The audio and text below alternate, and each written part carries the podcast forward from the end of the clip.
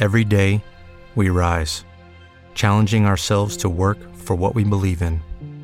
At U.S. Border Patrol, protecting our borders is more than a job, it's a calling. Agents answer the call, working together to keep our country and communities safe. If you're ready for a new mission, join U.S. Border Patrol and go beyond. Learn more at cbp.gov/careers. As a new Western Union customer, you can enjoy a $0 transfer fee on your first international online money transfer. Send money to your family and friends back home the fast, easy, and reliable way. Visit westernunion.com or download our app today to get started, and your first transfer fee is on us. FX gains apply, not available for credit cards and transfers to Cuba. Services offered by Western Union Financial Services Inc. and MLS 906983 or Western Union International Services LLC and MLS 906985. Bienvenidos al podcast de Buenos Días América, la revista radial más completa para los hispanos. Política, salud, economía, tendencia y deporte son algunos de nuestros temas. Bienvenidos.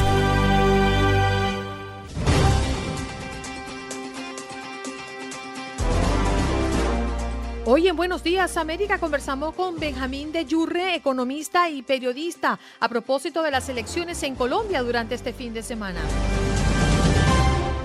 La doctora Mariela Cogorno nos habla de la sudoración excesiva. ¿Qué se considera una sudoración excesiva y qué tratamientos podrían estar aliviándolo?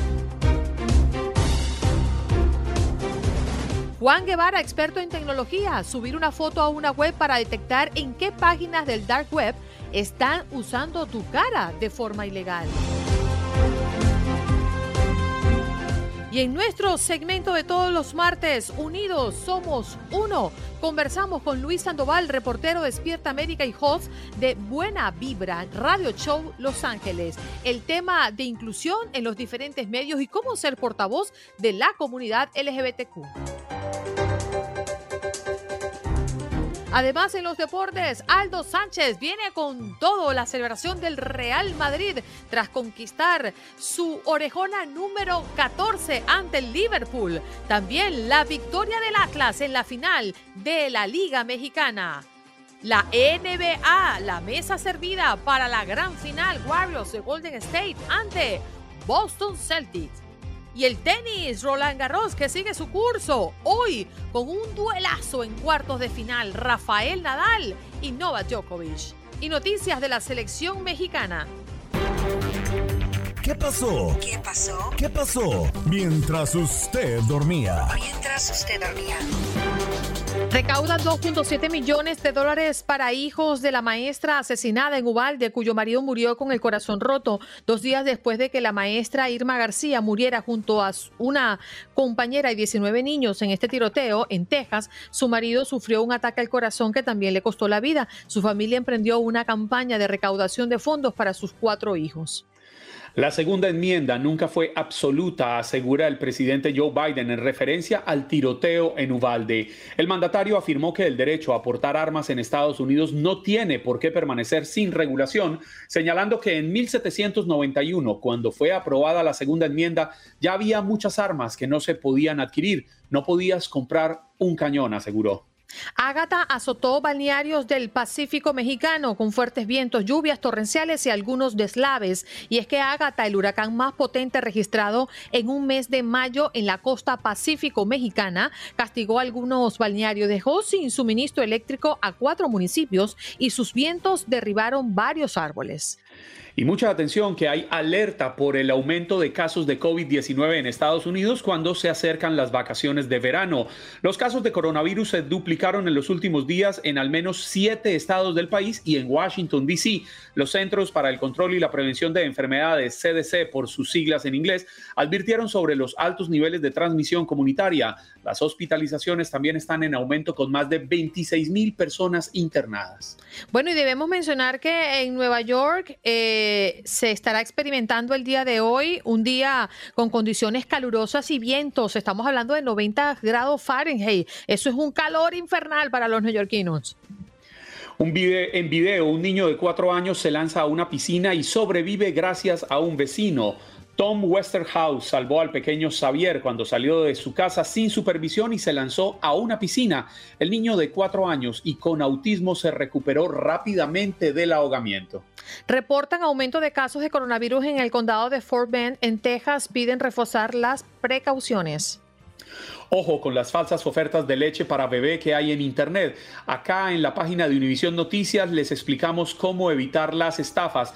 Frente a la escasez de fórmula infantil, publicaciones desde perfiles falsos en redes sociales o páginas web están vendiendo el producto con fotos de marcas reconocidas, pero al pagar el supuesto el supuesto valor, los vendedores nunca aparecen. En Univisión Noticias les cuentan cómo no caer en estos engaños.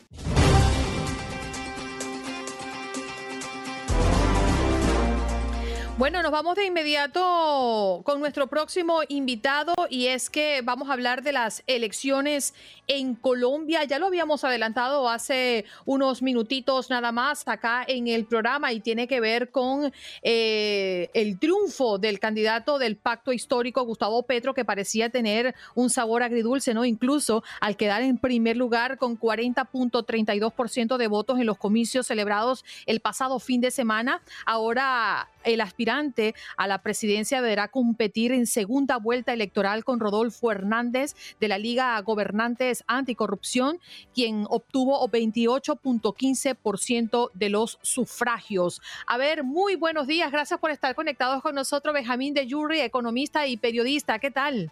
Eh, buenos días y muchas gracias. Un honor estar con ustedes, unos grandes amigos y comunicadores como Andreina y Juan Carlos así que un saludo para ustedes. Ya saludé previamente a Clara. Así que es un honor y un placer estar con ustedes. Esta es tu casa, Benjamín. Gracias por estar conectados con nosotros. Bueno, ¿qué significan estas elecciones? Porque no podemos quedarnos solo en el foco de Colombia. ¿Cómo repercute ¿no? lo que han dicho los colombianos y manifestar eh, su inclinación durante esta primera jornada de elecciones presidenciales? Indudablemente ha habido un desgaste en lo que es la política eh, tradicional, lo que se acostumbra a ver eh, por muchos años en Colombia y también en otros países de Latinoamérica. Simplemente los políticos llegan al poder, ofrecen una serie de cosas que después no cumplen. Entonces las personas cansadas de lo mismo buscan un cambio, buscan por quién votar. Vamos a hablar que esa es la realidad. De manera que los dos que tradicionalmente se salen, digamos, de, de lo común, estamos hablando del izquierdista Gustavo Petro y del derechista, vamos a decirlo así, que es Rodolfo Hernández, el ingeniero Rodolfo Hernández, ¿no? que es una persona muy particular, por cierto, ¿no? que hizo inclusive su campaña cuando él fue alcalde de Bucaramanga, basó, se basó en la ética, como dice él, en la ética y en la estética.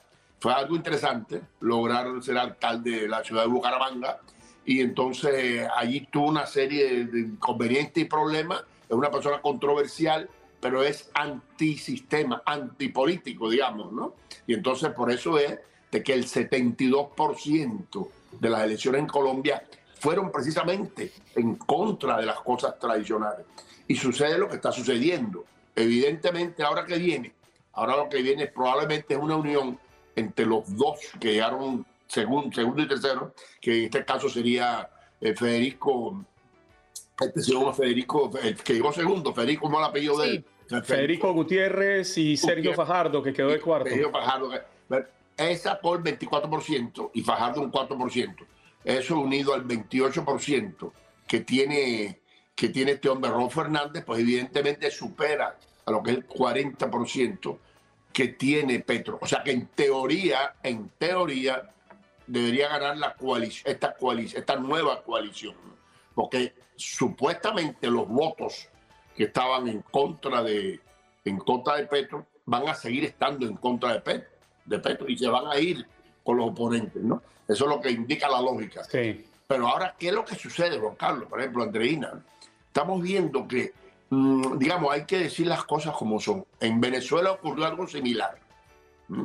Y, digamos, hace 20 años, en Venezuela llegó Chávez prometiendo un cambio estaba el gobierno de Carlos Andrés Pérez, hubo un problema con la gasolina en ese momento, el aumento del combustible, que usualmente es un detonador de, países desestabilizados, que ha ocurrido inclusive en Ecuador, en Chile, ¿no? siempre el combustible. En Venezuela ocurrió que simplemente es una coyuntura que supieron aprovechar, donde Chávez declara que no es socialista, que no es comunista. Y la gente votó por un cambio. Vamos a ver si mejoramos. Inclusive, pero ¿qué es lo que pasa? Ese cambio de resultado, vemos cómo está Venezuela, completamente desastroso. De ser uno de los países más ricos del mundo, ha pasado a ser increíblemente un país pobre y con un alto índice de criminalidad. Entonces, ¿qué es lo que estamos viendo en Colombia? Señores, estamos viendo un ejemplo como este, con una persona que sabemos que ha sido amigo de, vamos a decir, de, amigo de Chávez y amigo de Maduro en este momento. Entonces, ¿cuáles son las posibilidades de que él, digamos, vaya por ese camino? Yo diría que son altas las posibilidades que vaya por ese camino, aunque él evidentemente lo niegue. De manera que es un peligro, pero extremadamente alto para el continente como yo lo veo. Porque estamos hablando, señores, de Honduras, Xiomara Castro, izquierdista. En Venezuela sabemos que está Maduro. En Cuba sabemos que está Castro. En Nicaragua sabemos que está Daniel Ortega. Si llega a ganar Petro, las elecciones van a ser cinco países abiertamente izquierdistas. Y yo pienso que inclusive, ni que Dios lo quiera, se puede crear una zona aquí en el Caribe de inestabilidad política y de tensión incluso. Es una cosa que vengo yo diciendo hace tiempo. Una tensión política que estamos, estamos hablando que todo el mundo Benjamín. la guerra mundial sería en Oriente. Pero cuando aquí hay cinco países enemigos realmente de la libertad, del sistema de mercado y de Estados Unidos, abiertamente enemigos, porque lo han dicho, señores, peligrosa una situación como esta. Pero, Benjamín, perdóneme, perdóneme que lo interrumpa, pero es que a mí siempre me ha llamado la atención y creo yo que han tratado eh, desde, desde la psiquis del, colectiva del pueblo de engrandecer una revolución que efectivamente ha llevado al desastre a países. Sucedió en Argentina, sucedió en Nicaragua, sucedió en Cuba, sucedió en Venezuela, pero ese panorama que usted está planteando ya lo vivimos en el pasado. Ya tuvimos a Evo Morales en Bolivia, ya tuvimos a los Kirchner en Argentina, ya tuvimos a Rafael Correa en Ecuador, ya tuvimos a Chávez, a Maduro en Venezuela, Ortega en Nicaragua, ese bloque ya existió y realmente no han podido llevar a la debacle al continente, entre otras cosas porque siento que la influencia estadounidense con este poder que le da tener el garrote o la zanahoria, dar un caramelo de premio o dar una sanción de castigo, pues no lo ha permitido. Correcto, no, lo que tú dices es, es razonable Juan Carlos, tiene mucho sentido. Sin embargo, el hecho de Colombia es un país completamente limítrofe, vecino con Venezuela, y Colombia es un país industrializado muy grande y muy importante. El hecho de que Colombia entre en una coalición como esta pudiera ser que cambie el panorama, ¿no? Estamos hablando que puede ser que no sea un país pequeño como Bolivia, ni un país pequeño y monoproductor también como Nicaragua, etcétera, o un país que, digamos que prácticamente no produce nada, como es Cuba, excepto caña de azúcar, ¿no?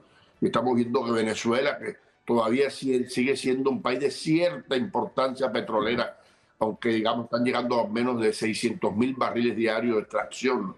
Sin embargo, estamos viendo que son países que Colombia, en este momento, uno de los países, primero, con una sólida democracia a través de toda su vida y con un sector industrial floreciente y bien activo. Colombia es un país muy importante para América Latina. No es cualquier país, Juan Carlos. Es el temor que tengo yo. Pues entrando Colombia, yo creo que cambia realmente el panorama. Y esto es para mí, para nosotros, es muy, pero muy importante lo que estamos viendo. Lo estamos, si llega a ganar Petro, yo creo que las cosas pueden empeorar en América Latina. Y ojalá tú tengas razón, Juan Carlos y ojalá que las cosas sean como pasó con Evo Morales, como pasó con los Kirchner en Argentina, inclusive como está pasando ahorita con Alberto Fernández. Sabemos que, porque a mí me extraña mucho una cosa, ¿no? Que Putin, antes de invadir Ucrania, estuvo aquí en América Latina. Putin se reunió ah, con Alberto Fernández, se reunió con Daniel Ortega, se reunió con Maduro. Bueno, a mí me extraña, antes de invadir Ucrania, que hacía Putin reunido con esta gente aquí. ¿Ah? Me extraña muchísimo todo eso. No será, porque uno llega a pensar cosas, ¿no? que la invasión Ucrania, todo el mundo viendo hacia allá y mientras tanto este hombre montando una plataforma misilística aquí. Nadie se... ¿Sabes? Esta gente actúa de esa forma así, de una forma maquiavélica, ¿no? Y no son imaginaciones ni teorías conspirativas. Digamos, Mm. hay una certeza un poquito alta de que esto haya ocurrido, ¿sabes? Benjamín, el tiempo se nos agotó, pero muchísimas gracias por compartir con nosotros estos minutos con toda la audiencia de Buenos Días América. Pues un honor y un placer, eh, Andreina Gandica y, y el amigo Juan Carlos Aguiar y todos ustedes. Un honor. Mejor conocido como el parcero o el Indiana Jones colombiano, para que sepa, Benjamín. No, yo lo sé, yo lo sé. Yo Ah, bueno. De larga data, muy conocido aquí, muy eficiente. Y tú también, Andreina, también. Tú tienes una larga data en Venezuela y aquí también ahora. Así que un honor estar con ustedes, un placer. Benjamín de Yurri, así lo escuchábamos, economista y periodista hablando de las elecciones en Colombia y el impacto que puede tener el resultado de la segunda vuelta, porque hay que esperarla el 19 de junio, ¿no es cierto, Juan Carlos? Cierto, mi querida 19 Andreina. Gandica. Bien, ya regresamos.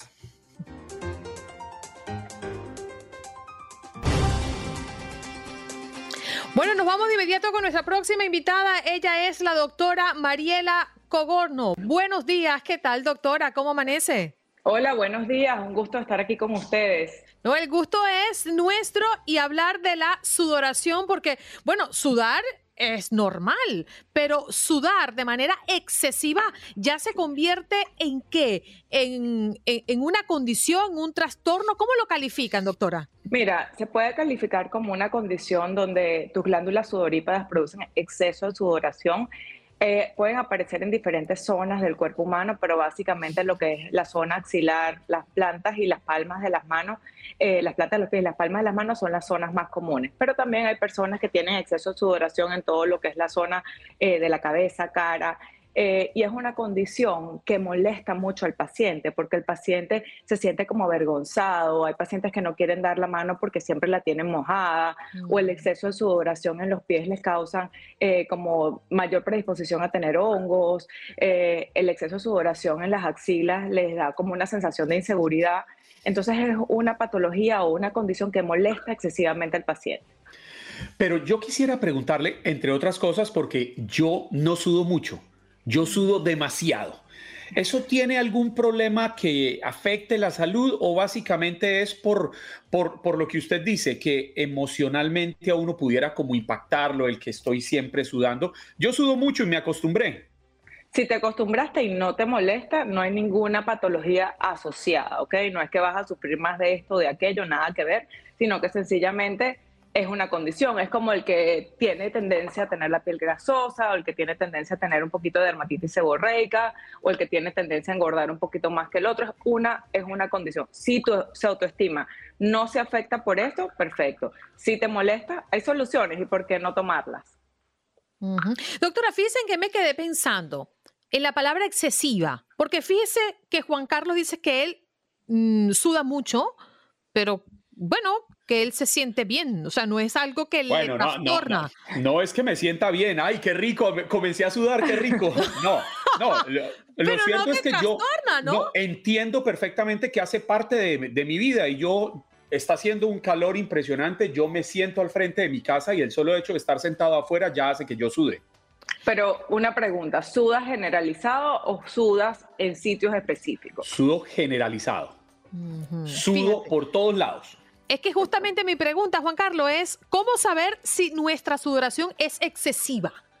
Bueno, porque sencillamente te va a molestar, ¿me entiendes? Básicamente okay. los pacientes consultan porque me dicen, doctora, es que le quiero dar la mano a, a mi novia o le quiero dar la mano a, un, a mi jefe y estoy todo mojado. Entonces, generalmente, por ejemplo, hay muchos pacientes que andan con un pañuelito todo el tiempo secándose las manos o secándose uh -huh. la cara. Uh -huh. Y es lo que te digo, no es porque la sudoración esté asociada a alguna patología o es que, no, es sencillamente un problema de seguridad en el paciente. Y el paciente lo que se queja es de eso, porque le afecta en su interacción del día a día con las otras personas.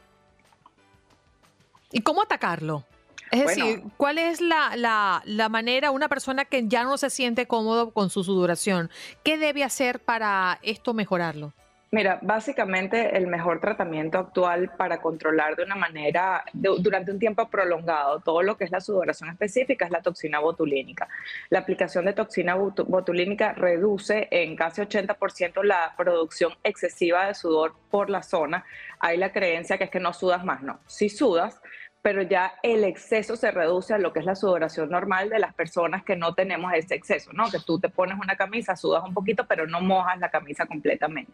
Entonces, les da una herramienta o una alternativa donde recuperan la seguridad en sí misma. Es un procedimiento muy sencillo. Tú haces eh, lo que es una prueba localizada con Lugol y talco para ver exactamente dónde estás sudando excesivamente. Haces un marcaje de la zona y ahí colocas la toxina botulínica diluida con pequeñas inyecciones subdérmicas en todo el área y tiene una duración de 8 a 10 meses. Entonces le solucionas al, al paciente el problema de una manera relativamente sencilla, fácil, poco invasiva y el paciente se siente súper bien. Y te digo, una vez que el paciente prueba esta alternativa, ya es un paciente recurrente porque le, le resuelves el problema por mucho tiempo. Excepto que, le, excepto que, le, pase lo que a mí, que ya me acostumbré y no le veo un problema. si te acostumbraste, buenísimo, entonces. Por aquí tenemos una pregunta de un oyente, Liliana Patricia Pinzón. Doctora, buenos días. El bebé de ocho meses suda demasiado. ¿Eso es bueno? Bueno, si es un bebé pequeño, por supuesto no se debe alterar, o sea, no se debe considerar ni siquiera un tratamiento invasivo porque es apenas un bebé. No, no hay patologías, como te digo, asociadas a la sudoración excesiva. De todas maneras, yo no soy pediatra, yo creo que eso lo pudiéramos consultar más bien con algún pediatra. Pero sabe, sabe que quería hacerle una pregunta porque, y esto es, yo simplemente he tratado de ponerle un poco de lógica al tema de la sudoración y siempre he pensado que el sudar mucho debe ser bueno. As a new Western Union customer, you can enjoy a $0 transfer fee on your first international online money transfer. Send money to your family and friends back home the fast, easy, and reliable way. Visit westernunion.com or download our app today to get started, and your first transfer fee is on us. FX gains apply, not available for credit cards and transfers to Cuba. Services offered by Western Union Financial Services, Inc., and MLS 906983 or Western Union International Services, LLC, and MLS 906985. With lucky landslots, you can get lucky just about anywhere. Dearly beloved, we are gathered here today to. Has anyone seen the bride and groom? Sorry, sorry, we're here. We were getting lucky in the limo and we lost track of time. No, Lucky Land Casino, with cash prizes that add up quicker than a guest registry. In that case, I pronounce you lucky. Play for free at LuckyLandSlots.com. Daily bonuses are waiting. No purchase necessary. Void were prohibited by law. 18 plus. Terms and conditions apply. See website for details. Porque uno está votando lo que no, lo que no necesita. El, el sudar eh, hace parte de todos estos procesos de, Toxina, Juan Carlos. de, de, de desintoxicar el cuerpo, pero además el, el, de limpiar la piel porque está botando, está destapando los poros por donde sale el sudor. No sé si está equivocado o si sea una no, locura eso, lo que estoy diciendo. Eso, eso no es del todo cierto. La sudoración es un proceso de autorregulación corporal. Cuando aumenta tu temperatura corporal, tu, tus glándulas eh, sudoríparas sienten una señal para liberar un poco el exceso, ¿ok? Eh, es para controlar la temperatura, se excede un poquito cuando hacemos ejercicio porque nuestra temperatura corporal aumenta, entonces el cuerpo tiene que liberar eh, ese líquido excesivo para nivelar tu temperatura.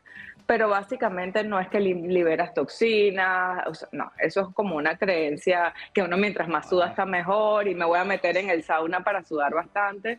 En realidad no, es lo que está haciendo es una nivelación. Y, de... y para el y para el tema del peso, porque también dicen ahí de estos mitos populares que no es que si usted suda mucho está quemando grasa y por eso se mete uno en el, en el, en el sauna. sauna. Mira, mi querido, para quemar grasa, dieta y ejercicio. más nada, más nada. La sudoración es lo que te digo, es un proceso regulatorio. Entonces, ojalá pacientes que sudaran bastante estarían flaquitos y tú ves que no es el caso. Entonces, no. Me está diciendo gordo. ¿sí? No, no, ahí está. Andreina, sí, o sea, nos acabamos de conocer y ya me está tratando de gordo en un programa no, de radio a nivel nacional. Yo, yo ni siquiera te estoy viendo, no sé si eres gordo o flaco. Doctora, muchas gracias por conectar con nosotros esta mañana. Qué interesante, porque es más común de lo que creemos, ¿no? La sudoración excesiva. Y vaya las respuestas que nos ha dado esta mañana. Gracias por estar aquí. Un gusto y saben que hay solución, que eso es lo más importante. Señor. La doctora Mariela Cogorno acompañándonos el día de hoy hablando de la sudoración excesiva. Ahora nos vamos con Juan Guevara, que también nos acompaña en la mañana del día de hoy. Hola Juan, ¿qué tal? ¿Cómo amaneces? Muy buenos días, jóvenes, ¿cómo les va? Yo no te veo gordo, compadre, no, no te preocupes. ah, qué bien, Juan. Usted, no hay problema. Usted es de los míos, hermano. Sí, sí, sí, sí. Tú come y a gusto. Y haz ejercicio, eso te funciona bien. Claro, entre, entre los Juanes se, se apoyan. Por supuesto, por supuesto, por supuesto. Solidaridad de género, mi querida Andreina. Oye, me llama mucho la atención el tema que vamos a tocar a continuación, Juan, porque pareciera que existen opciones para revisar nuestras fotos en el Internet y saber si alguien las está usando. ¿Cómo es esto? Mira, hay una aplicación o hay una, un nuevo sitio de Internet que se llama expose.ai, ¿no? Exposed y esta, eh, es, este portal de Internet lo que hace es verifica si tus fotografías, las cuales has eh, publicado en diferentes redes sociales, se han utilizado para entrenar sistemas de reconocimiento facial. Esto, aunque parece un tema muy escandaloso, es algo que se viene haciendo desde hace mucho tiempo. Cuando ustedes suben fotografías, no importa la red social que sea, Instagram, TikTok, inclusive aplicaciones.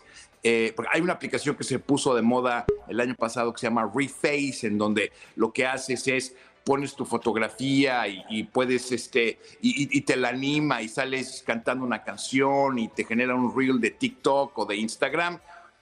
Todas esas fotografías, cuando tú lees la letra pequeña de esas fotografías, dices que tú das permiso a que esa fotografía sea utilizada para entrenar sistemas de inteligencia artificial para poder eh, de alguna manera tener una base de datos de personas y que sirvan para poder entrenar a sistemas a reconocer caras.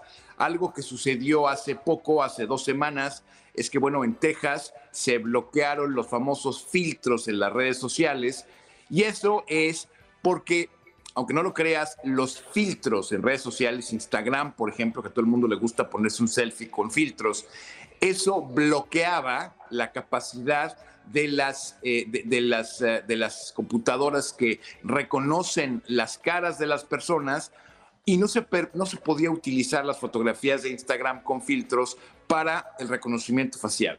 Eh, ¿Quién utiliza estos sistemas? Bueno, eh, hay compañías que se dedican a recabar información de todos nosotros en redes sociales, porque acuérdense que la, la, información que ponemos en redes sociales eminentemente se vuelve de dominio público, cualquiera la puede utilizar, uno cede los derechos de su cara a la hora que se toma un selfie y cede los derechos a la red social con quién están ustedes publicando. Entonces ellos pueden de alguna manera eh, ver todas tus fotografías, ver qué selfies les funcionan, se los venden a compañías que generan sistemas de reconocimiento facial, generan sistemas de datos, bases de datos de todos nosotros para poder identificarnos en cualquier forma eh, y esas se venden a las fuerzas del orden y a cualquier persona que le interese tener un ah. sistema de reconocimiento facial. A esa parte quería yo llegar, eh, Juan, porque finalmente eh, ahí es donde puede ser una, una forma productiva, muy productiva, muy interesante de este reconocimiento facial.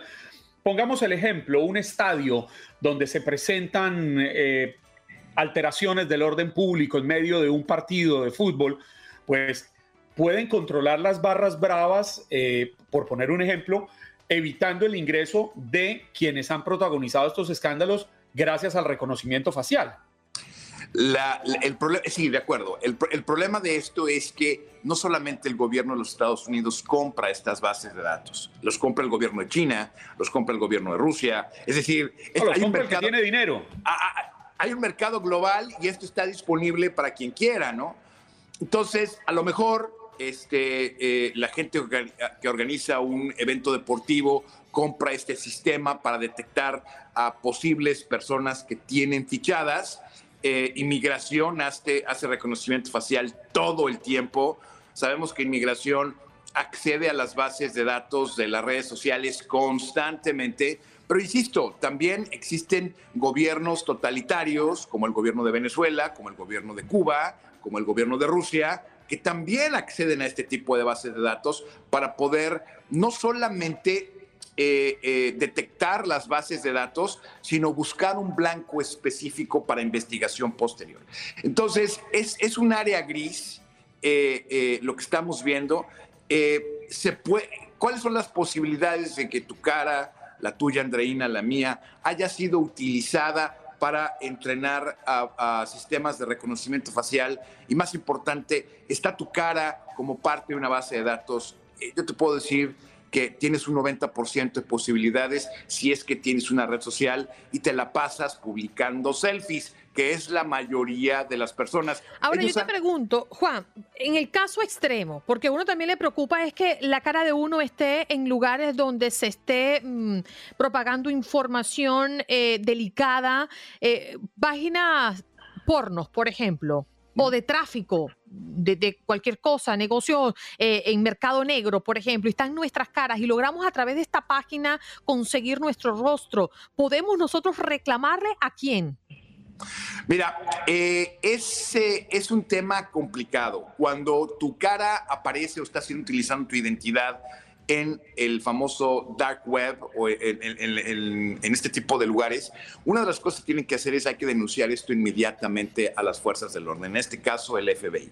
Esto es importante porque hay que dejar un, hay que dejar un precedente de que tu identidad pudo haber sido comprometida. De manera que si algo, te puedas proteger que tú lo, que tú lo denunciaste. Número, uno. número dos 15 segundos. Número dos, hay sistemas que les permiten proteger su identidad en el dark web. Seguro. Gracias, Juan. Un abrazo para ti, ¿eh? Estamos en contacto, gracias a ustedes. Entre los Juanes se apoyan. Juan Guevara, experto en tecnología, nos acompañó en la mañana del día de hoy. Ya regresamos.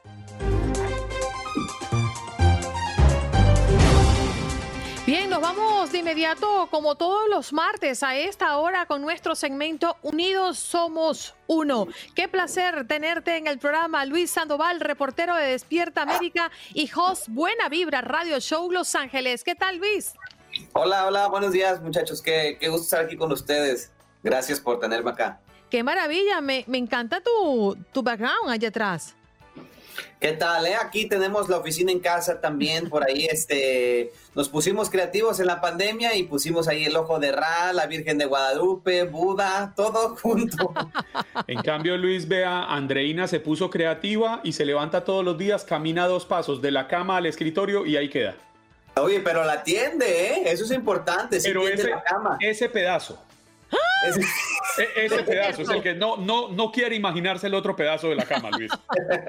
Está tendida completa. Oye, Luis, hoy hablamos del orgullo sin límites y por cierto hemos abierto desde bien temprano el, el programa con la apertura de las líneas telefónicas para que nos comenten sobre su opinión al respecto. Pero tu experiencia como figura pública Open Gay y casado es parte de, de una campaña personal que emprende siempre.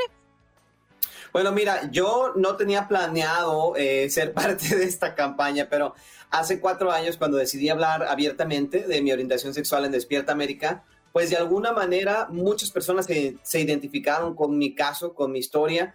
Y bueno, inclusive aquí dentro de la compañía ya tenemos un grupo que se encarga de velar por los derechos de las personas LGBT dentro de Televisión División pues me invitaron a ser parte de esta iniciativa. Entonces, ahora sí que sin querer queriendo, me volví eh, una de las de, los líderes de Orgullo, que es nuestro grupo, eh, te repito, que vela por los derechos de las personas LGBT cuplas dentro de Univision y ahora pues también estamos eh, pues apoyando por medio de los recursos que tiene la compañía para que la, vida de las personas eh, gay, lesbianas, transgénero, eh, bisexuales, pues sea, sea mejor, o sea, sea, pues ahora sí que del, pues sí, que podamos vivir de la mejor manera a través de, pues de lo que podamos hacer aquí en Univision. Entre otras cosas, Luis, porque pertenecer a la cadena Televisa Univisión es un orgullo, precisamente por como usted lo explica muy bien. Televisa Univisión es una cadena y es una empresa totalmente incluyente. Ustedes, quienes hacen parte de esta minoría a la que debemos proteger en medio de un mundo en el que cada vez se ha vuelto más más intolerantes, si pudiéramos eh, decirlo, se sienten respaldados en medio de la comunidad hispana o sienten que todavía nos falta dar pasos para llegar realmente a una igualdad? Mira, Juan Carlos, ha cambiado muchísimo. Te puedo decir que hace 10 años yo no me hubiese sentido tan tranquilo, tan seguro. Gracias a Dios, la cultura ha ido, hemos, yo creo que hemos ido evolucionando mucho, hemos ido entendiendo que a final de cuentas todos somos iguales. Eh, muchas familias que han comenzado a hablar de esto dentro de su seno familiar, pues han logrado entender también, hacer las paces. Yo sé que para algunas eh, personas es difícil, sobre todo cuando hablamos de religión. Eh, sin embargo, aunque hemos avanzado mucho, hemos evolucionado mucho, aún hay camino por recorrer, aún hay jóvenes que lamentablemente se quitan la vida porque no logran ser entendidos por sus familias. Hay personas que terminan en drogas, que terminan eh, en situaciones de calle porque sus familias no los aceptan, porque no se aceptan a sí mismos también. Entonces causa un conflicto interno. Así es que yo creo que estamos, vamos bien, pero todavía falta camino por recorrer. Y quiero hacer un inciso porque precisamente mañana, primero de junio, Univisión inicia la celebración del mes del orgullo con el tema o con el lema, mejor dicho, Orgullo sin límites. Y el Departamento de Impacto Social ha producido una serie de entrevistas para nuestra plataforma VIX. A partir de mañana, busque VIX bajo el canal de Orgullo, el segmento En sus palabras, donde podrá encontrar entrevistas exclusivas y testimonios de talentos y líderes de la comunidad LGBTQ. Unen sus voces, bueno, para llevar un mensaje de respeto y de igualdad. Si no tiene la aplicación VIX, bájela porque es completamente gratis y va a poder disfrutar de muchos de nuestros canales exclusivos para esta plataforma. Luis, ¿qué ha sido lo más difícil en este camino para ti? Y mm, obviamente hablando de poder mm, ofrecer este tipo de información y de inclusión en los medios de comunicación. Han sido momentos difíciles. Eh, uno, cuando yo estaba creciendo, que logré aceptarme a mí mismo tal y como soy, que durante muchos años yo no sabía que había algo distinto conmigo, que, que no me sentía atraído por las chicas como me sentía atraído por los chicos. Entonces todas las noches, todas las noches yo le pedía a Dios, ¿sabes qué? Diosito, por favor, cámbiame, hazme normal, entre comillas, ¿no? Por favor, por favor. Y todos los días, eh, a mí me dormía rezando, ¿no? Y al día siguiente era lo mismo, o sea, volví a amanecer siendo yo mismo. Fue hasta el momento en que me acepté a mí mismo, que logré tener paz, que sentí como que un peso se me quitó de encima. Otro momento también importante fue cuando lo hice públicamente, que yo tenía ya años trabajando en Despierta América, en Univisión, y no lograba, eh, no podía ser yo mismo, por decirlo así, ¿no? Detrás de cámaras. Eh, entonces hubo un caso muy sonado de un, niño que se quitó la vida porque le hacían bullying en la escuela, em, porque el niño era gay. Entonces una, las personas comenzaron a hacerle bullying a la mamá después de que el niño se había quitado la vida y le decían es tu culpa porque tú lo expusiste a estilos de vida alternativos, entre comillas. Y a mí me dio mucho coraje que, que la gente ni siquiera respetara el dolor de una mamá que había perdido a un niño y ahí fue cuando decidí hablar de esto abiertamente, para, para poner el tema en la mesa y, por, y poder decir, hey, por favor, no somos invisibles. Hay muchas personas, se estima que la generación Z, em, en la generación Z, que es esta nueva generación que está ahora eh, pues joven, ¿no? Tomando las riendas del mundo, 10% de las personas se identifican como LGBT eh, de alguna manera. Eh, entonces, estamos hablando ya de un gran número de personas en la población que quizá antes estábamos sin decir nada, eh, tratando de entrar en un molde donde no entrábamos o de ser quienes no éramos, y eso acarrea muchísimos problemas de salud mental. Entonces, yo creo que pues ahora, eh, eh, por eso fue que también me animé a hablarlo abiertamente y a enfrentar este, pues este segundo momento que, pues que fue de lo, de lo más difícil en mi vida, ¿no? Y, pues, y, digo fue difícil porque pues yo pensé que podía arriesgar mi carrera. Dije, bueno, si el, si el público no me acepta tal cual, pues me voy a dedicar a otra cosa. Lo que sí sabía es que no podía seguir trabajando en la televisión, seguir trabajando en Despierta América y ocultar quién yo era.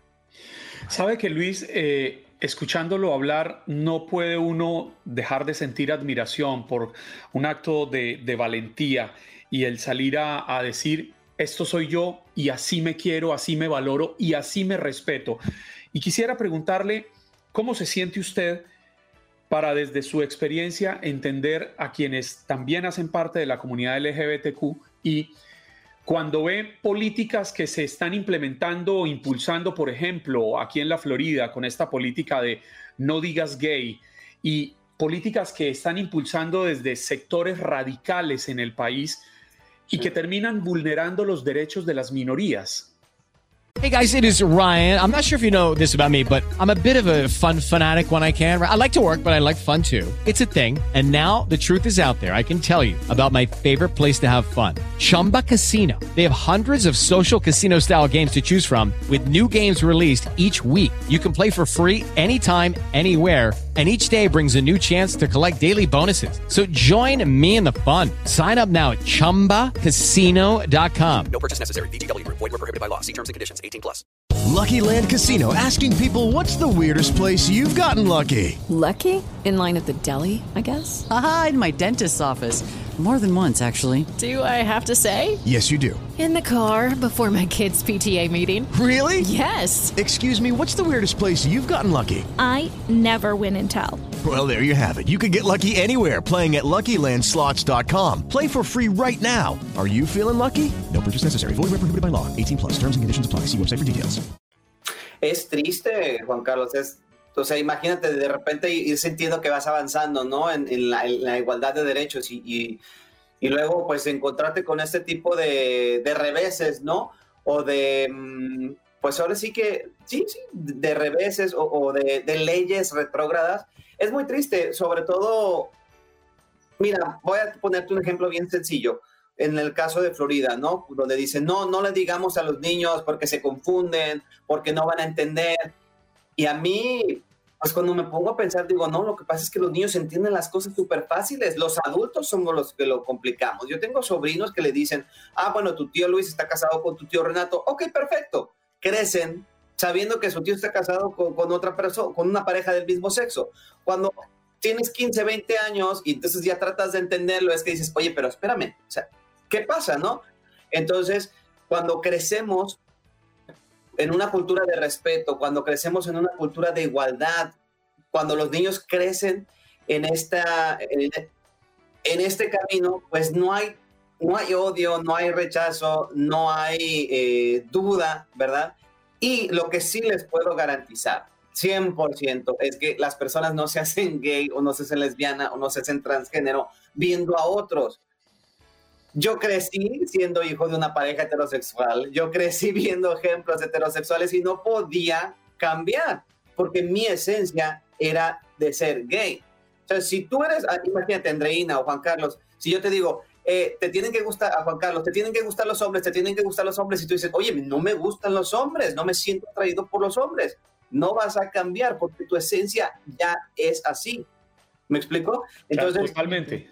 Claro, entonces cuando la gente dice, no, no les enseñen a los niños estos ejemplos, digo, pero ¿cuáles ejemplos les están haciendo daño? Al contrario, si hay algún niño o alguna niña que no se identifique con el rol eh, tradicional, entre comillas, ¿no? De ser una persona heterosexual, al contrario, le estás haciendo un daño a esa personita y cuando crezca va a tener conflictos. Entonces, en vez de estar eh, facilitando la vida, se la estás complicando aún más. Luis, gracias. Ha sido enriquecedor escucharte en la mañana del día de hoy bajo este segmento que nos encanta tener en el programa porque además eh, abre ¿no? Eh, esta, estos temas tan importantes para nuestra sociedad. Un abrazo para ti, Luis. Muchísimas gracias y los invito a que a partir de mañana descarguen, eh, bueno, si ya la tienen, que vean la plataforma VIX y busquen el canal Orgullo, donde va a haber, pues como decías, Andreina, muchísimos testimonios de personas hablando sobre los esfuerzos también que estamos aquí haciendo en Univisión para mejorar la vida de las personas. Seguro, muchas gracias. Luis Sandoval, reportero de Despierta América y host, Buena Vibra Radio Show Los Ángeles. Ya regresamos. Estás escuchando el podcast de Buenos Días América, la revista radial más completa para los hispanos. Escúchanos en las diferentes plataformas: Euforia, Spotify, TuneIn y iHeartRadio. Tu DN Radio. Vivimos tu pasión. Como dicen los grandes, la liga se gana partido a partido. Partido a partido. En Buenos Días América, Contacto Deportivo.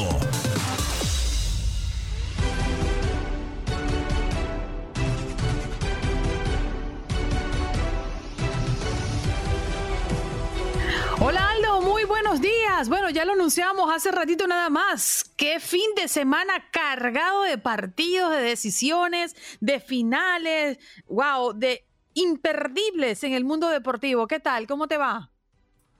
¿Qué tal, Andreina? Un placer eh, saludarte, al igual que Clara, George, a toda la hermosa audiencia que nos escucha. Eh, pues sí, eh, bien sabemos que los lunes y martes son de resaca deportiva porque, bueno, el domingo tuvimos la final del fútbol mexicano, el sábado final de Champions. Bueno, fue un fin de semana cargado de muchísimo, pero muchísimos deportes. Y yo sé que alguien por ahí está muy feliz debido al resultado suscitado en el fin de semana. Sí, Jorgito, buenos días. Saluda a la audiencia que te escucha y quiere escucharte hablar de la celebración del Real Madrid allá en Cibeles. ¡Qué barbaridad! Hola Andreina, ¿cómo estás? Muy buenos días. Aldo, buen día. Clarita, eh, a todos los que nos están escuchando, muy buenos días. Y sí, sí, como lo estás mencionando, pues contento, ¿no? Porque se, se llegó por fin la 14 eh, en un partido que en el primer tiempo, sí, a mí tampoco me gustó, estuvo como que un poquito eh, tranquilo, aburridito, se estaban guardando el respeto demasiado y en el segundo tiempo pues se tuvieron que abrir. Eh, el, el portero Courtois se llevó el MVP del partido porque fácilmente yo creo que se sacó unas cinco ocasiones de gol, literal. Un bárbaro. No, no, no, es, es, muy buen portero. ¿eh? Yo no había, no me había tocado ver tantas actuaciones tan buenas como esta de, de Courtois. Y no, fue el que se llevó, la verdad, más bien el que le dio el campeonato, ¿no? También con una polémica entre un penal de, de Karim Benzema que le marcaron un fuera de lugar. Eh, también hubo unos pequeños conatos de indisciplina de unos seguidores de Liverpool al empezar el partido que se pospuso por, por media hora donde hicieron el famoso portazo que así le decimos acá en México, eh, donde se brincan la seguridad y se brincan las vallas e ingresan al, al establecimiento o al estadio sin pagar su, su boleto, ¿no? Eso también este, demoró 30 minutos eh, el inicio del partido, ¿no? Pero el Liverpool... Histórico, ¿eh? sin precedentes esa demora. Sí, exactamente. Yo, es lo que yo les comentaba, que yo no se me viene a la mente algo más o menos parecido y, parece que la seguridad se fue un poco rebasada porque no esperaban esto. Entonces, eh, todo pasó por, por, por fanáticos de Liverpool que no tenían boletos y querían entrar. Sí, sí, exactamente, exactamente. Otra vez y, empezaron a decir los que no, los hooligans no, esos ya están erradicados. Pero simple y sencillamente fueron personas que les ganó la pasión por su equipo y querían entrar a, ver este gran partido, ¿no? Sí, señor. solo vendieron 20 eh, mil boletos y viajaron 70 mil aficionados. Entonces 50 mil se quedaron con las ganas de entrar eh, y bueno, terminaron por hacer este evento un poco desafortunado. Sí, señor. Oye, Aldo, por cierto, después de este triunfo y la celebración em, allá en París, bueno, viajaron, por supuesto, a su país, a su ciudad, y como es costumbre, la celebración se dio en la Plaza de Cibeles. Increíble lo, el movimiento, como se esperaba, por supuesto. Hasta caballos desfilaron eh, a los, en los alrededores. claro, claro, no, es que bueno, la, capital española eh, es una religión prácticamente el fútbol, incluso el, presidente municipal de Madrid fue a, felicitarlos y aquí desató un poco polémica porque el presidente de Madrid le va al Atlético y, le mandó un eh, pequeño recordatorio a, a, Courtois que había dicho que él estaba ya en el lado correcto de la historia haciendo referencia a la final perdida frente al Real Madrid en 2014 y el presidente le dijo, y esto es con mucho cariño, Courtois, eh, este, este, lado de la afición también está en el lado correcto, porque lloramos contigo en ese 2014 y estuvimos contigo, y bueno, ahí desató un poco de polémica, pero bueno, el Real Madrid es campeón, 14 Champions. Pues suena fácil, pero para hacerlo, sinceramente, solo la magia del Real Madrid. Sí, señor. Y bueno, ya estaremos hablando también un poco de la final de la Liga Mexicana un poco más adelante, así que resérvase, resérvate los cañones, eh, Jorgito, para hablar un poquito de lo que pasó el domingo por la noche. Pero vamos a hablar del Roland Garros también, ¿no? Eh, este gran slam que apasiona a muchos, el tenis a flor de piel. Claro que sí, bueno, eh, recuerdo cuando apenas estábamos hablando de rondas clasificatorias, pero bueno, qué rápido se va los eh, el tiempo porque ya estamos en cuartos de final y, y hoy, hoy se juegan algunos eh, de los partidos eh, muy pero muy intensos en cuartos de final. Reitero, Alexander Severev se medirá a Carlos Alcaraz y mm, así es, Novak Djokovic contra Rafael Nadal, una partido. final adelantada la tendremos hoy en punto de las 2.45 tiempo del este. Me parece que es el partido que se va a llevar los reflectores a pesar, a pesar de que, bueno, en estos momentos se juega eh, el primer set apenas entre Martina Trevisan, la italiana, y Leia Fernández de Canadá. Mientras que va a haber un duelo de estadounidenses, Corey Goff frente a Sloane Stephens. Pero bueno, creo que aquí lo que va a reflejar en los medios y lo que va a reflejar en redes sociales, Djokovic contra Nadal, Andreina. A mí lo que me parece que es una verdadera maldad que se ve en un partido de cuartos de final Djokovic y Nadal. Tenemos entendido, bueno, que es hoy, ¿no? Nos estás comentando, Aldo, pero ¿hay alguna, alguna hora probable en este juego? Sí, e- es- este juego sucederá en punto de las eh, 2.45 tiempo del este. Perfecto, lo estaremos revisando. Entonces sería el último partido de la jornada allá en. Roland Garros, ¿no? Por el cambio horario. Sí, claro, claro, será lo, lo último que veremos en este torneo, evidentemente guardando eh, la estelaridad, ¿no? Porque todos se juegan alrededor de estas horas, este será un poquito más en la tarde. Este fin de semana fue el Gran Premio de Mónaco y vaya cómo dejó bien parado al Checo Pérez. Sí, eh, se corrió el, eh, me parece, el premio pues más mediático y más importante, entre comillas, de la Fórmula 1, ¿no? Es el que se lleva mayor eh, cantidad de reflectores por lo que representa la ciudad, es uno de los países más ricos del mundo, pero bueno, ya en materia deportiva, eh, ¿qué pasó? Pues bueno, Sergio Pérez tuvo no me atrevo a decir una revancha, porque como tal en su contrato, él viene como un copiloto, como un piloto de apoyo a Verstappen, que es el realidad titular, pero bueno, de todas formas demostró la calidad que tiene y termina siendo el primer lugar de dicha carrera. Le siguieron eh, eh, Sainz, Carlos Sainz, eh, como segundo lugar por parte de la escudería Ferrari y su compañero de equipo en tercer lugar, eh, Verstappen, quedaría en eh, tercero, también seguidos por Leclerc, Russell y Norris.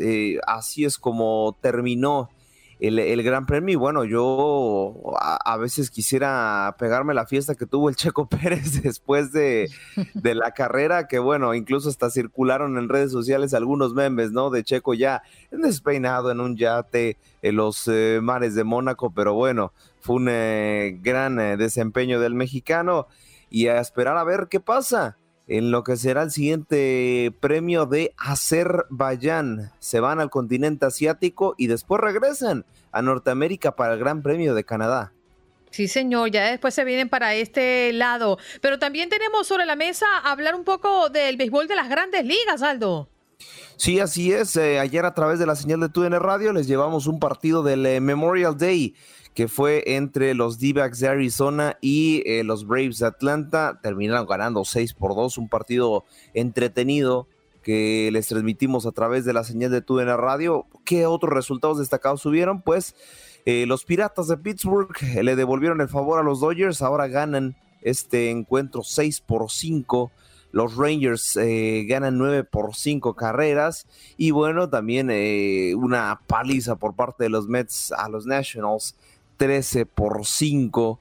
Y hablando de palizas también, los Orioles de Baltimore terminaron dándole un repasón, eh, como se dice popularmente, a los uh, Red Sox. Eh, sí, 10 carreras a cero nada más es el eh, marcador.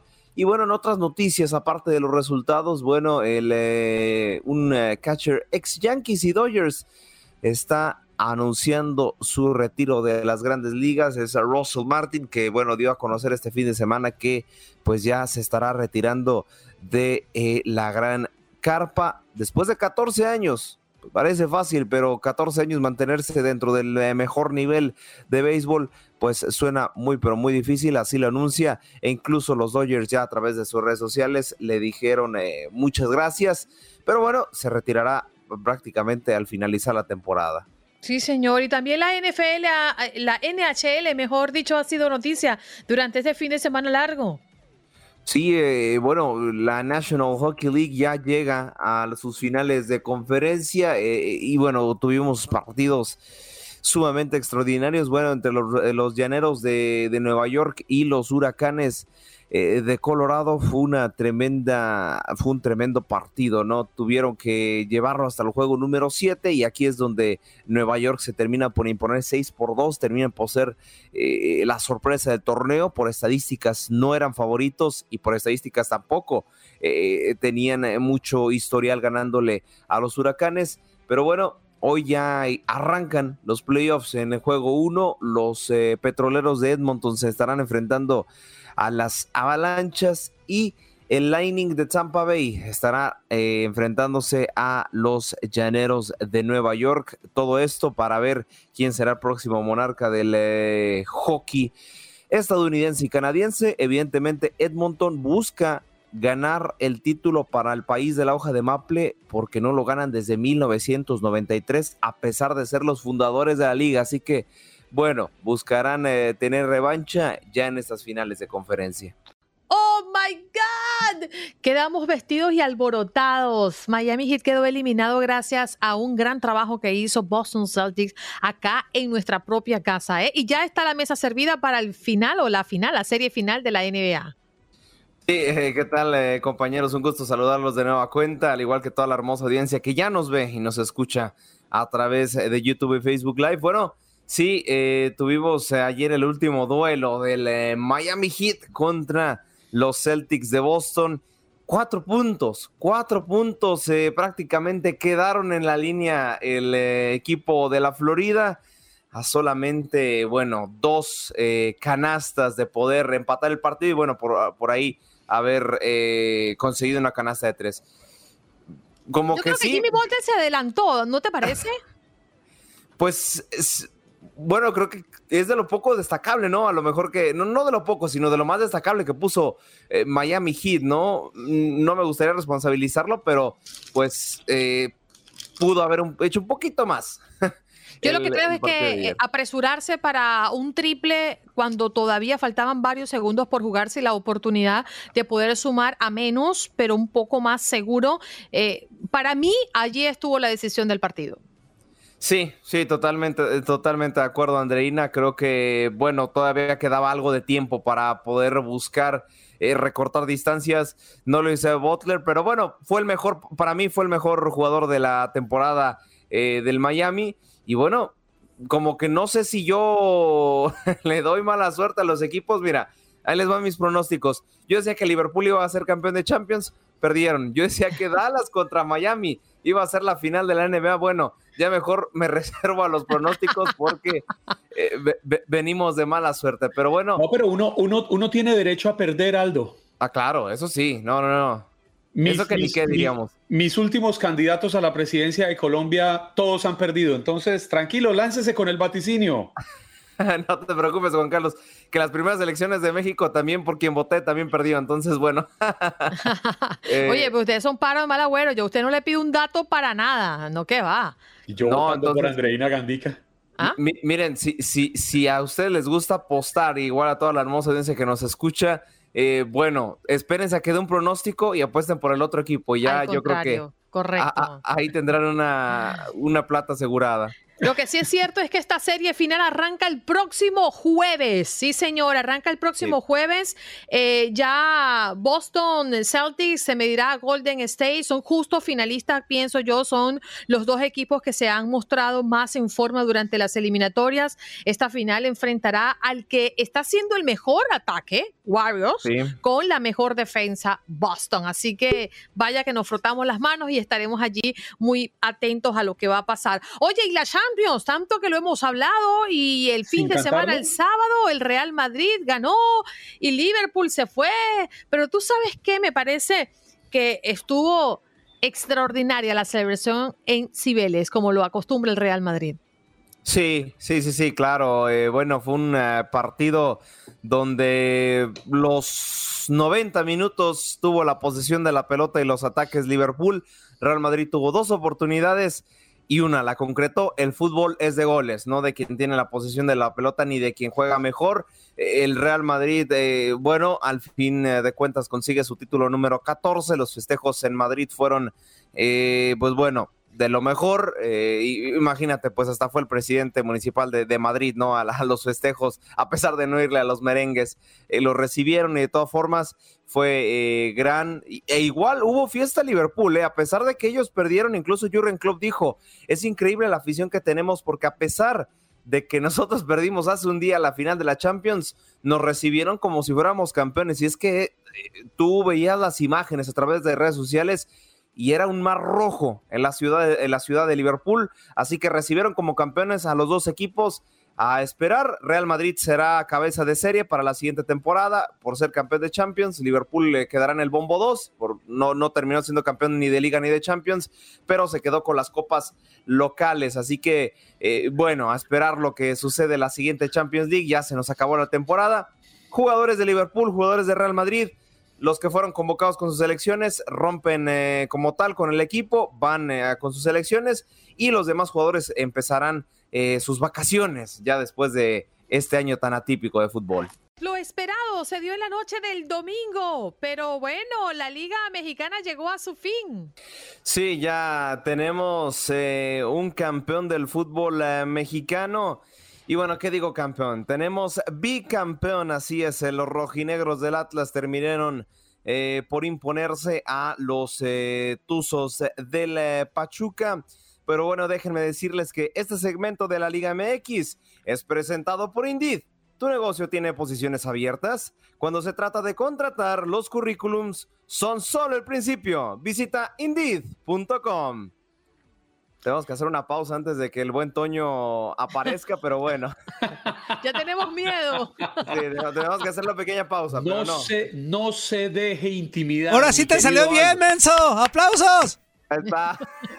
Mi querido Aldo, usted es un monstruo. Usted no se deje intimidar del señor Toño Murillo. Gracias, gracias, gracias. Ahí está. Pero bueno, ya, ya, ya lo probó el buen Toño. Y, y, bueno, ahora sí, la información de la Liga MX es que en el partido de vuelta, Romario Ibarra anotó al minuto 8 para poner las cosas cardíacas. Sería hasta el minuto 45 donde Julio Furch empataría el partido y todo parecería que los rojinegros se llevarían el empate al primer tiempo, después llegaría Nico Ibáñez en la recta final de los primeros 45 y terminaría poniendo la victoria 2 por 1 sobre los Tuzos del Pachuca, no les alcanzó y los rojinegros del Atlas se convierten en el tercer bicampeón de la Liga MX en torneos cortos y también en automáticamente campeón de campeones. Estarán enfrentando a Cruz Azul por partido protocolo este verano.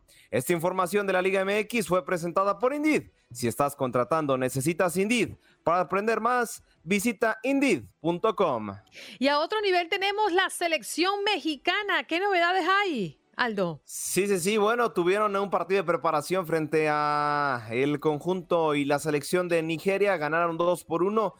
Eh, pues a mí en lo personal no me convence la selección mexicana a pesar de, ganar eh, partidos, sin embargo seguirá eh, su preparación en los Estados Unidos frente a la selección de Uruguay que pinta para hacer un partido también muy pero muy bueno, creo que son los rivales que tendrá de mayor categoría la selección mexicana de cara a la Copa del Mundo e invitarlos también porque este miércoles la Team USA estará enfrentando a Marruecos de cara a a la Copa del Mundo Qatar 2022. Así que no se separen porque tenemos todavía muchísimo, pero muchísimo fútbol.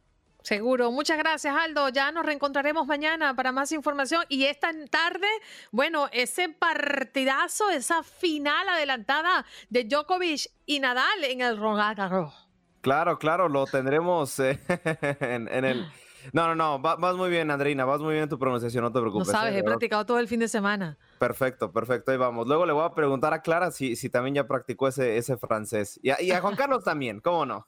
Sí, así es, me sigue. Pierdo, gracias. pierdo. Gracias, Aldo, nos reencontramos mañana, cuídate. Au revoir, merci. Hasta luego. Gracias. Sí, oh, mira esto. Bueno, vámonos de inmediato a Houston. Esto suena así. Qué bárbaro, qué guapo estoy, qué bárbaro. Qué chulo amanecí, qué chulo amanecí, qué bárbaro. Oye, la estrella de Houston en el pecho, ¿eh?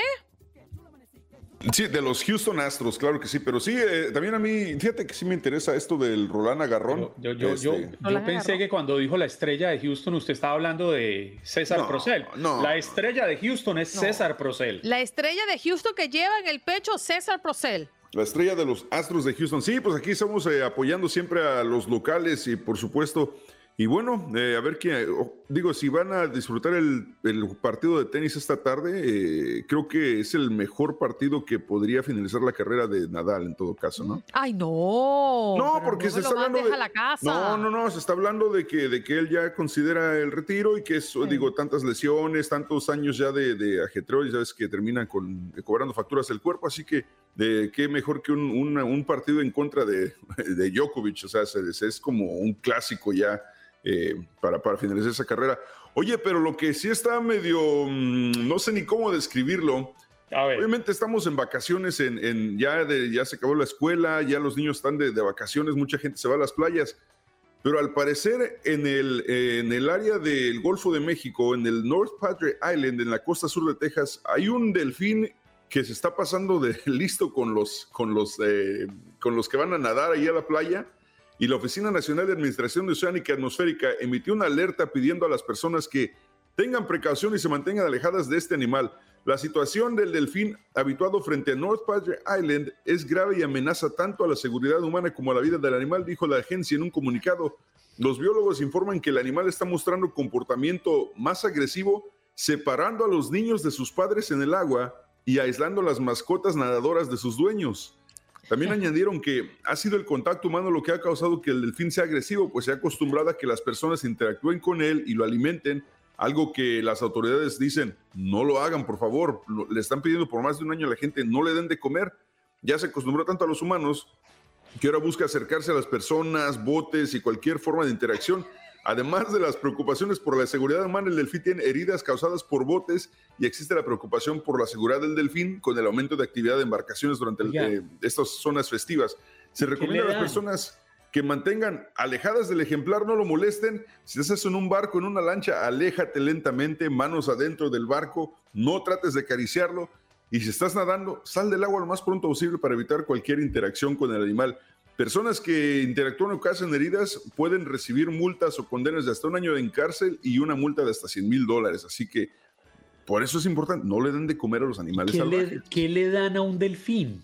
Pues lo que traigas, un sándwich. O sea, usted este, le sobra un pedazo del, del O sea, sándwich y lo lanza al agua y el Pues delfín sí, se o lo come. Al final de cuentas es mamífero, pues me imagino que le puedes, le- si traes este un sándwich, le avientas el sándwich, si traen este papitas, le avientan las papitas, los chips, o sea, y el delfín, pues gustoso. Me acuerdo- como- me ac- son me como acordé- perros del mar, ¿no?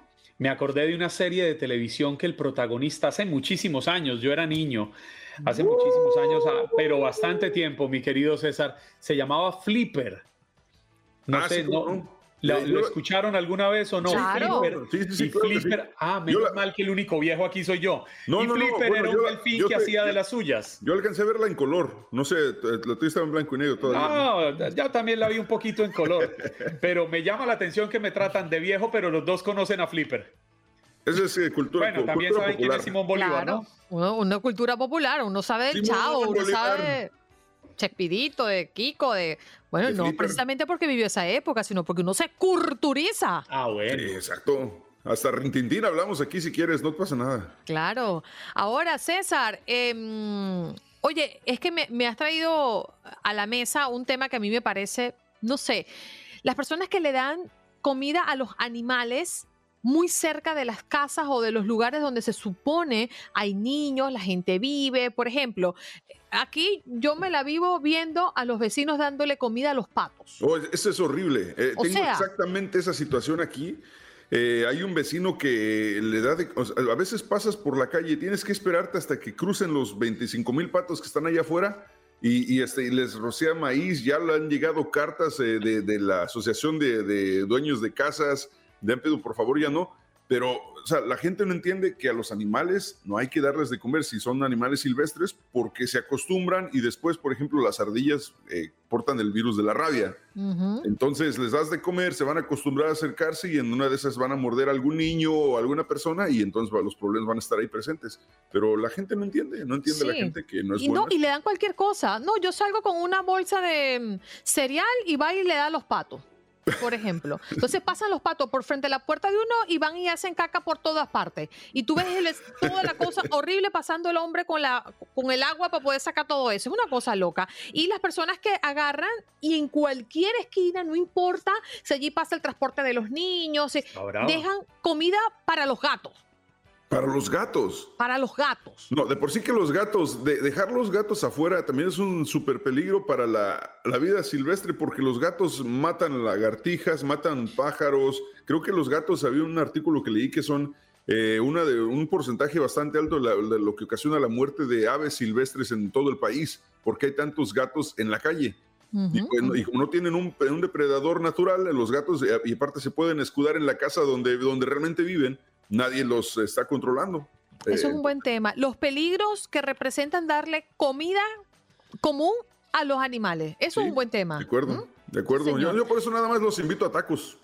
Con, con la rabia de Andreina Gandica. No, no, no, es que me parece una inconsciencia muy grande. A ver, César, nos enganchamos contigo en un rato nada más. Claro que sí, adelantito en Encanchados estaremos presentes a las 10 de la mañana hora centro a través de 93.3 FM en Houston y por supuesto en la aplicación de Euforia en todas las plataformas sociales. Y este un saludo a, Jo- a- a Murillo que este eh, excelente interacción con, con- con Aldo todas las mañanas. ¿Y qué Mira, dice? Teresa, te hace una pregunta. Oye, ¿cómo puedo hacer, cómo puede ser la gente de Phoenix para ganarse unos boletos para el partido de la selección mexicana versus Uruguay? Se pueden escuchar escanchado desde Arizona. Se puede escuchar por a través de la aplicación de Euforia. Eh, no, no tengo yo, te voy a ser honesto, no tengo yo promoción para, esa, para ese partido porque es, es local en Phoenix. Entonces tendrías que checar con la estación local a ver, a ver si ellos tienen eh, boletos. Pero si no, con todo gusto, pásanos tu número de tarjeta de crédito y conseguimos los boletos. Ahí está, Teresa, para que la tengas clara. Gracias, César. Un abrazo para ti. Nos reencontramos el próximo jueves. Sale, gracias, saludos. Gracias por acompañarnos en nuestro podcast. Buenos días América. Y recuerda que también puedes seguirnos en nuestras redes sociales. Buenos días AM en Facebook y en Instagram. Arroba Buenos días América. AM. Nos escuchamos en la próxima. It is Ryan here, and I have a question for you. What do you do when you win? Like, are you a fist pumper? A woohooer, a hand clapper, a high fiver. I kind of like the high five, but if you want to hone in on those winning moves, check out Chumba Casino. At chumbacasino.com, choose from hundreds of social casino style games for your chance to redeem serious cash prizes. There are new game releases weekly, plus free daily bonuses. So don't wait. Start having the most fun ever at chumbacasino.com. No purchase necessary. Group. Void were prohibited by law. See terms and conditions. 18 plus.